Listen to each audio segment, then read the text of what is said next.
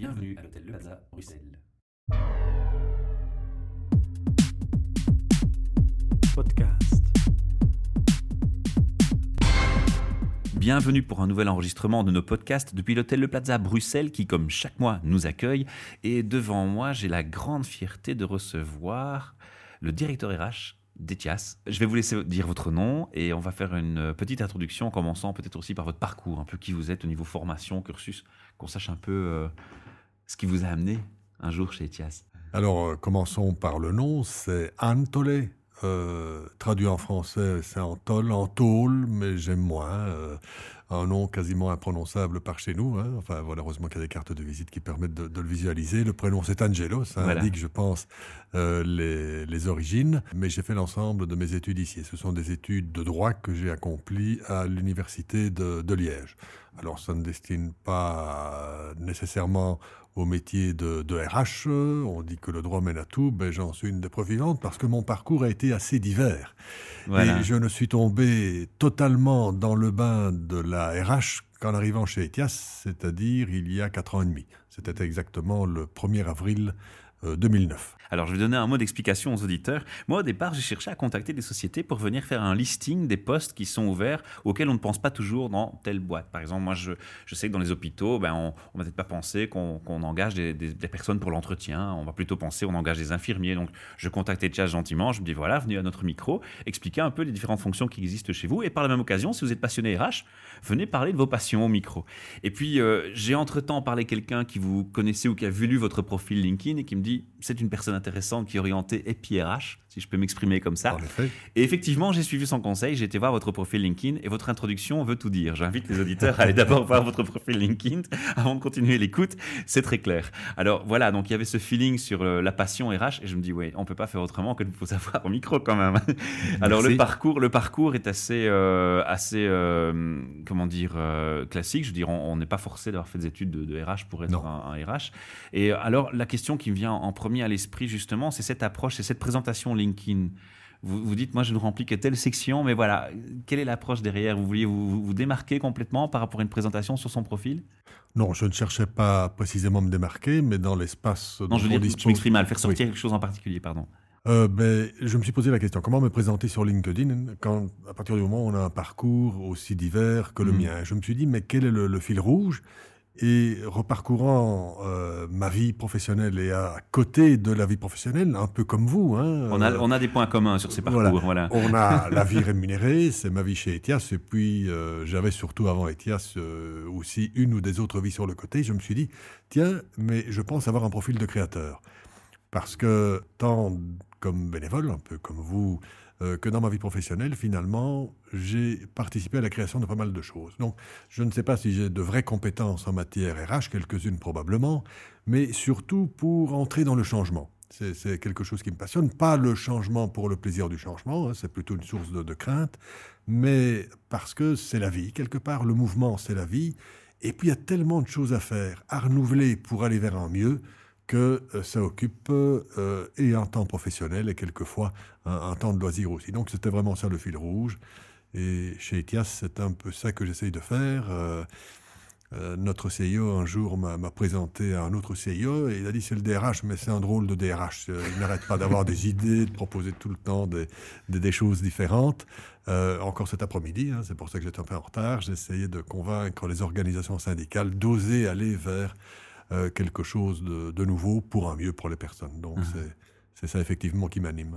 D'accord. L'être humain, et quel cheminement, quel chemin peut-on parcourir ensemble? Mais j'ai bien aimé votre approche et, et votre façon de présenter les choses. On voit vraiment la, la polyvalence. Euh, maintenant, euh, et- et directeur RH depuis, de- de- depuis 4 ans chez Etias, directement directeur RH, ou vous Oui. êtes passé par d'autres fonctions? Non, directement celle-là. Alors, l'approche EPI-RH, euh, c'est venu comment? C'était déjà inné en vous de vous dire, tiens, moi je vais améliorer le- le- les conditions au travail pour les gens? Ou c'est plutôt une philosophie, une philosophie que vous avez suivie parce que vous êtes passionné RH et que vous vous informez? Ou comment comment c'est venu cette, euh, cette démarche? Peut-être un petit retour en arrière. Mhm. Euh, J'arrive chez Etas. Pourquoi? Euh, C'est un peu une surprise pour moi. Un jour, on vient, je suis convoqué par le CIO qui me fait une proposition à laquelle je ne m'attendais pas. Mhm. Euh, devenir comme DRH à la suite de la crise financière. Donc l'entreprise était confrontée à la nécessité de faire mieux avec moins.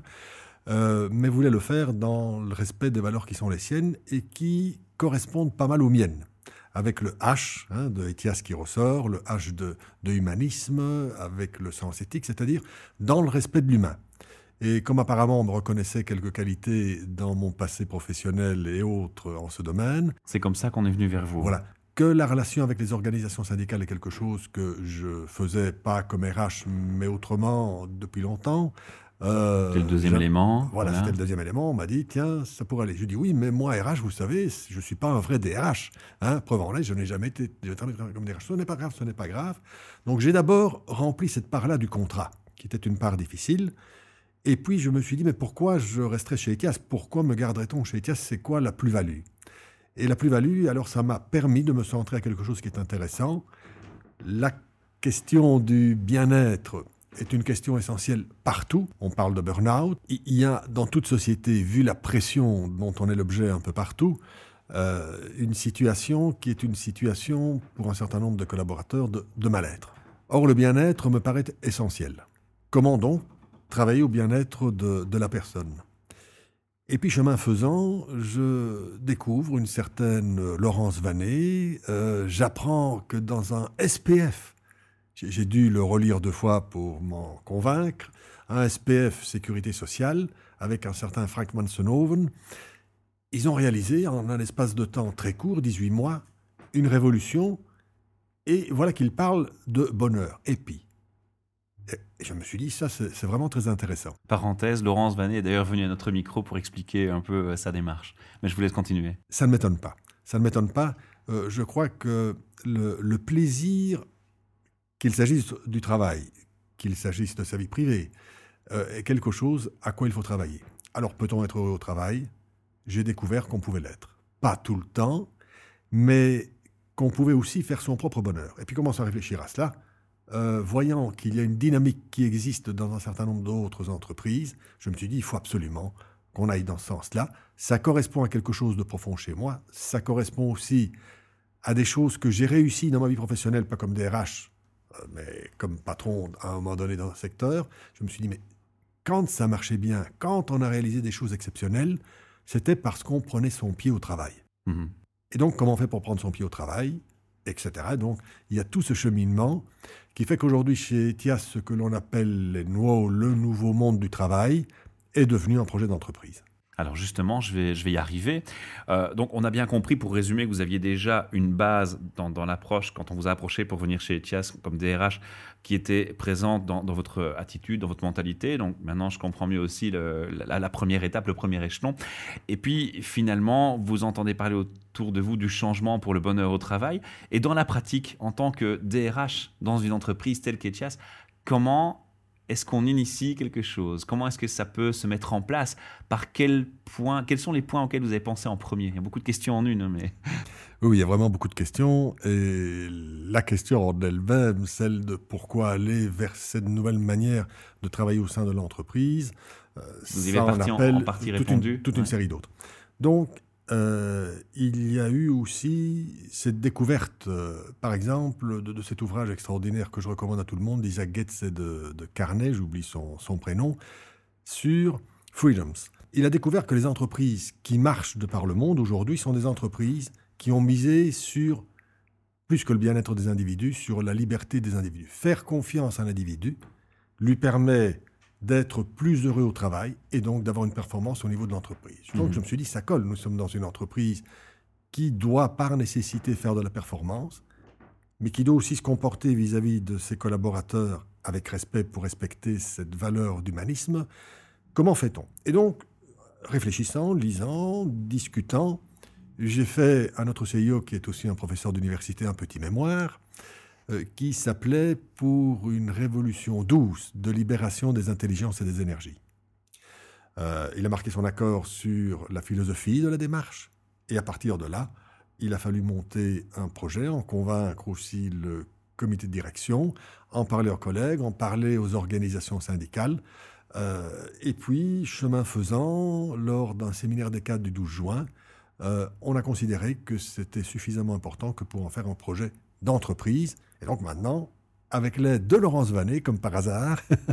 Le Puisqu'elle a réussi, comment on fait Laurence vient nous aider, hein, c'est ce qu'elle fait.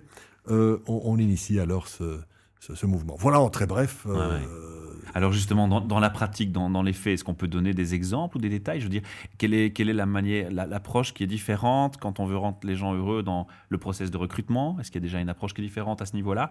Euh, Dans le travail, qu'est-ce qu'on va mettre en place? Le, le home working ou des choses comme ça?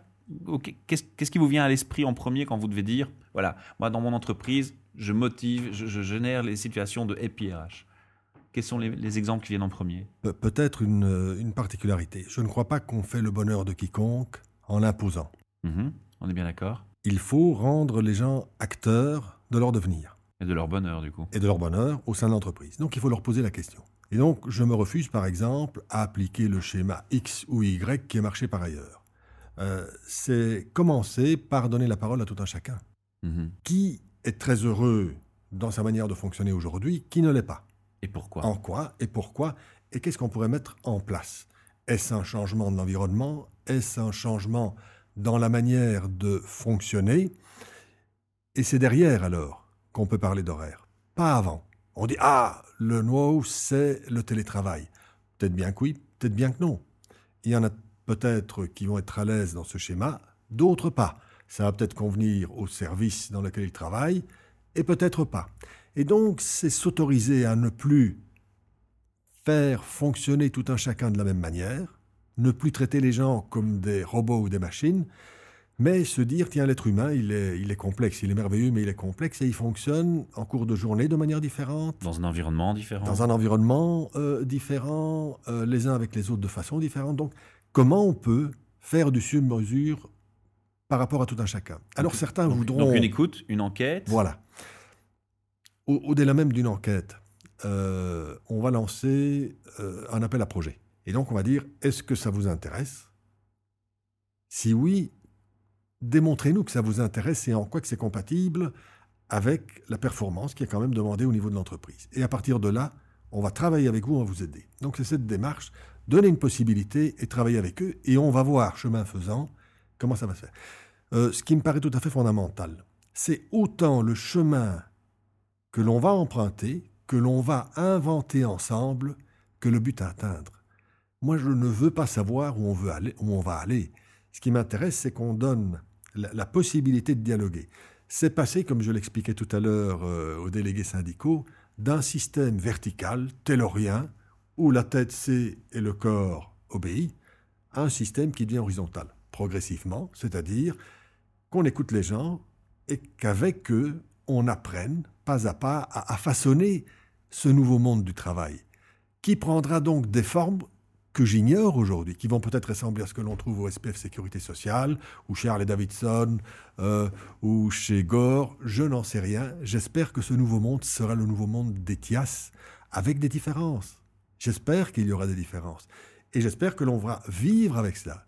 Les clients ne sont pas tous les mêmes, les collaborateurs ne sont pas tous les mêmes. Donc, c'est introduire une liberté, une autoriser la prise de parole, apprendre à travailler ensemble. Mhm. Voilà. Est-ce qu'il y a un élément au sein de l'entreprise, au niveau de la direction, des collaborateurs, ou, qui ressort, où il y a clairement un frein dès le départ et un préjugé qui s'est ressenti dans la première approche? Euh, Oui, quelques-uns. il y a un exemple qui vous frappe le plus marquant ça veut dire ça. C'est quoi la euh, plus grande crainte des gens quand on leur parle EPIRH Des gens, je ne sais pas. Chez les gens, je pense qu'il y a beaucoup d'espoir. Mhm. Euh, ça génère peut-être aussi beaucoup trop d'espoir. Voilà. Donc là, c'est ne pas générer trop d'espoir parce que la réalité est là. La hein. limite. Mais peut-être aussi au niveau de la direction. Parce qu'on me demande encore aujourd'hui, oui, mais très exactement, ça va être quoi? Ça va être quelles étapes, quel budget? On est dans une entreprise extrêmement sérieuse. On aura toujours la question des coûts. Mhm, voilà. Et moi, je ne veux pas répondre à cela. Je veux dire, c'est chemin faisant qu'on va vous proposer en fonction de ce qui va émaner ici et là, quelque chose que l'on va monitorer hein, très sérieusement, euh, avec tant des paramètres économiques qu'humains, euh, qu'en est-il en matière d'absentéisme, qu'en, est-il en matière de performance, et donc laissez-nous faire, et on va voir si ça va être mieux ou pas, et on va essayer de tirer les leçons et voir si on peut les propager ou pas les propager. C'est le faites-nous confiance qui est le plus dur d'abord. Voilà, faites-nous confiance, et accepter qu'on ne puisse pas vous présenter d'emblée un business plan ficelé comme on en a l'habitude. Ça, c'est le gros challenge. dur, à, c'est dur à accepter. Et puis au niveau syndical aussi. Oui, mais où va-t-il nous conduire? Est-ce que c'est, c'est, c'est Pourtant, j'avais le préjugé de les imaginer très ouverts à l'approche. Ils ne sont pas fermés. Ils ne sont pas fermés. Ils sont ouverts. Je les ai mis au défi euh, d'inventer ensemble une autre façon. C'est-à-dire d'entrer dans, non pas la co-gestion, mais de la co-création. On va se mettre autour de la table, tous ensemble, et puis euh, on va voir comment on va faire. Est-ce que vraiment là, il y a une difficulté? Qu'est-ce qu'on pourrait faire? Qu'est-ce que les gens en pensent? Qu'est-ce que vous en pensez, vous? Qu'en pense le management? Voilà. Mhm. Je crois qu'avec cette interview, on va donner envie à beaucoup de gens d'aller travailler et postuler chez Etias. Est-ce qu'il y a déjà maintenant un succès dont, dont vous dites, voilà, là, là, on a déjà une victoire quelque part dans l'approche et dans les démarches, même si elles ne sont pas complètement euh, abouties jusqu'au au bout? Mais la victoire, c'est que moi, arrivant avec ce projet un peu iconoclaste euh, hein, dans, dans une entreprise qui, qui- qui vraiment euh, travaille bien, est très sérieuse, euh, d'avoir, d'être parvenu à ce que ça devienne un projet pour toute l'entreprise. Acceptable et compris. Voilà. Ouais. Compris, je l'espère. hein. Nous verrons. une chose va à la rester positif. Mais déjà ça, c'est une victoire. Ce sont Ouais. des aspirations. On en parle, on questionne. Et puis, euh, ben, vous m'appellerez peut-être dans un an pour me dire. Et bilan, alors, on fera un bilan. euh, où en est-on? Est-ce que, vous changez, est-ce que vous changez le système d'évaluation par rapport au dialogue manager-employé? Est-ce qu'il y a une plus grande ouverture dans le système d'évaluation Plus d'échanges? Euh, C'est ce que l'on essaye de faire. Euh, ça m'a occupé durant trois heures cet après-midi. Hein, Donc là, on est en, en plein vers, vers cette évolution. Moi, je pense qu'il y a... Aujourd'hui, on a essayé de mettre à la disposition des collaborateurs des personnes d'écoute au niveau de la RH. Ils disent, voilà, je suis pas bien dans, dans, ce que je fais parce que je me sens plus assez compétent, parce que j'ai fait le tour. Et à partir de là, on essaye de, de construire un, parcours, un, un cheminement. hein. Mais, mais c'est plutôt sur la démarche des, des collaborateurs que de manière davantage structurée pour dire les choses euh, comme je les perçois en tout cas. On, on- on se laisse déborder par le temps, on essaie de garder 15 minutes de format pour nos podcasts, mais la passion émane très bien de votre personnalité, on la ressent très fort.